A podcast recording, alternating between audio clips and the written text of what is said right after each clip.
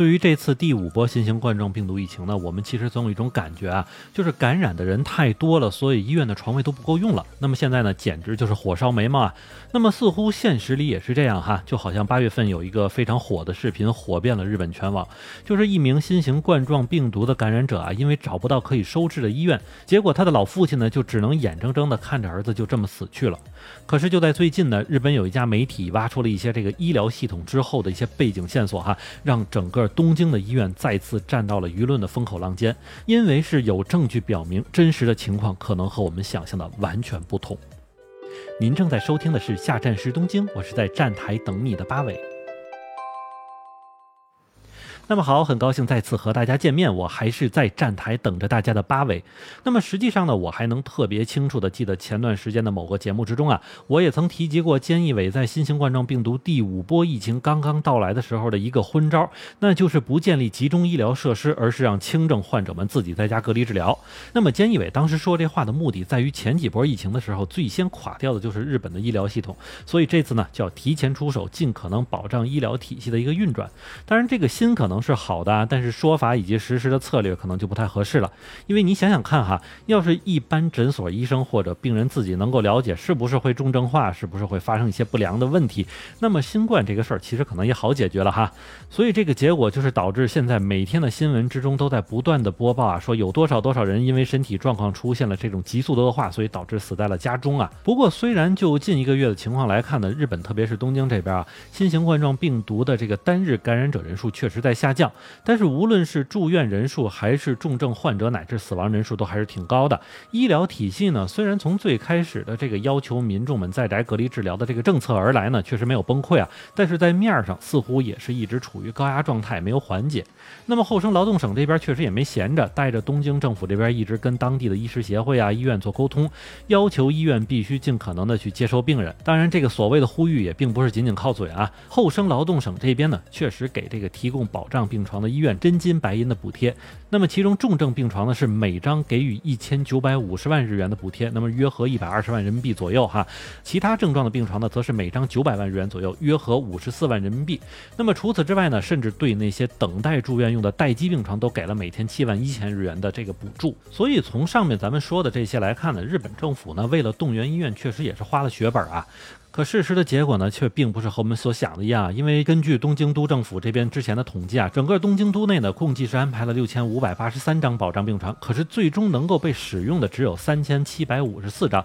那么剩余的两千八百二十九张病床呢，就被政府形容成为了幽灵病床，其实就根本不存在啊。那么这个问题的出现，也就是说，有的医院拿着病床申请了这个政府的补助款，但是病人来了却是不干事儿啊，把人拒之门外。那么这里还要说一句，这次呼吁和补助的对象可不。不仅仅是东京的公立医院，还有很多的这个私立医院。当然，知道这件事儿之后呢，厚生劳动省和东京政府当然就报了哈。他们不仅是再次要求那些这个申请了补助的医院必须最大限度的去接收病人，并且还要公布那些在没有任何理由的情况下不回应、不遵守政府要求的医院名称。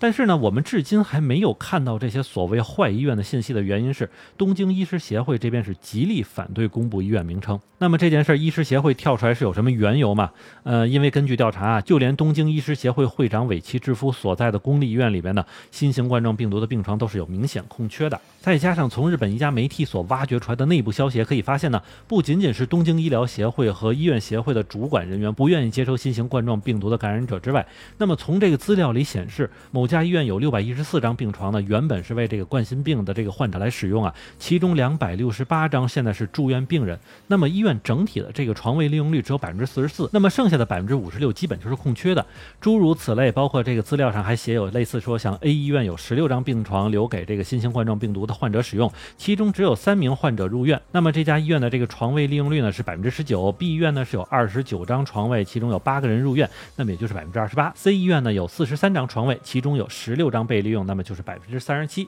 那么像类似的这样的情况，全都记述在这份资料，而这份资料中也显示了整个东京三十七家医院的实际病床使用情况，并且这份资料还被整个医疗界视为行业内的最高机密啊。其实这份所谓的机密资料就展示出了整个东京的医院里边，它的病床空余率其实还是挺高的，但是就是不去收治这个新型冠状病毒的感染者。那么反过来，我们再看看这件事情的原因啊，从东京医师协会会长，就是咱们刚才所说的尾崎智夫之前对媒体说的一些话，我们就可以发现一些端倪啊。因为当时他说了，只要政府愿意去建立这种集中治疗设施，也就是咱们说的方舱医院，那么我们医疗协会呢将是非常愿意帮助他们的。当然，这句话我们反着理解，就是说，如果政府不去建立这种集中医疗设施的话，那我们就不管，并且从咱们上面所说的那些数字就能够感觉到，这位会长应该是说到做到了。而我们先抛开对错去分下其中的原因啊，因为我个人认为这里的重点可能有两个：一是日本的医院多是私立，并且一旦接受了新型冠状病毒的感染者呢，就会导致其病毒隔离的要求以及成本增加，而由此带来的另外一件事情就是其他类型的病患将会减少，甚至这个情况呢还很难预测什么时候到头，因为日本人不太喜欢管闲事儿啊，那这个性格就在这里边体现出来了。所以作为这些医院的管理人员，他们的做法就是也许不接收才是最好的选择。但是新型冠状病毒本身的治疗呢，目前还没有形成一个有效体系。那么一旦病人出现死亡或者治疗时间更长，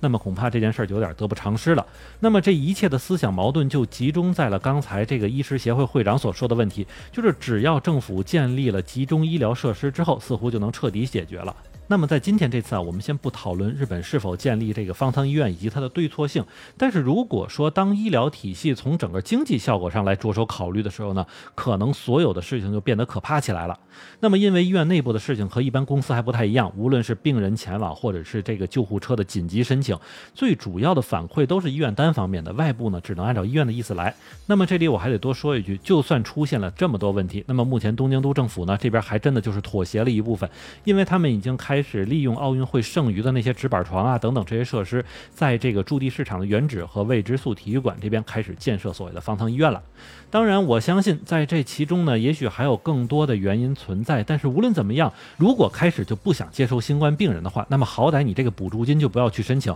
毕竟这些钱是来自于那些普通纳税人，而这些纳税人非常有可能成为未来的这个新型冠状病毒的病患。所以，如果这些医院真的就是拿了钱不办事儿，那么这种情况又和诈骗有什么区别呢？那么好，感谢您收听下站是东京，我是在站台等你的八尾。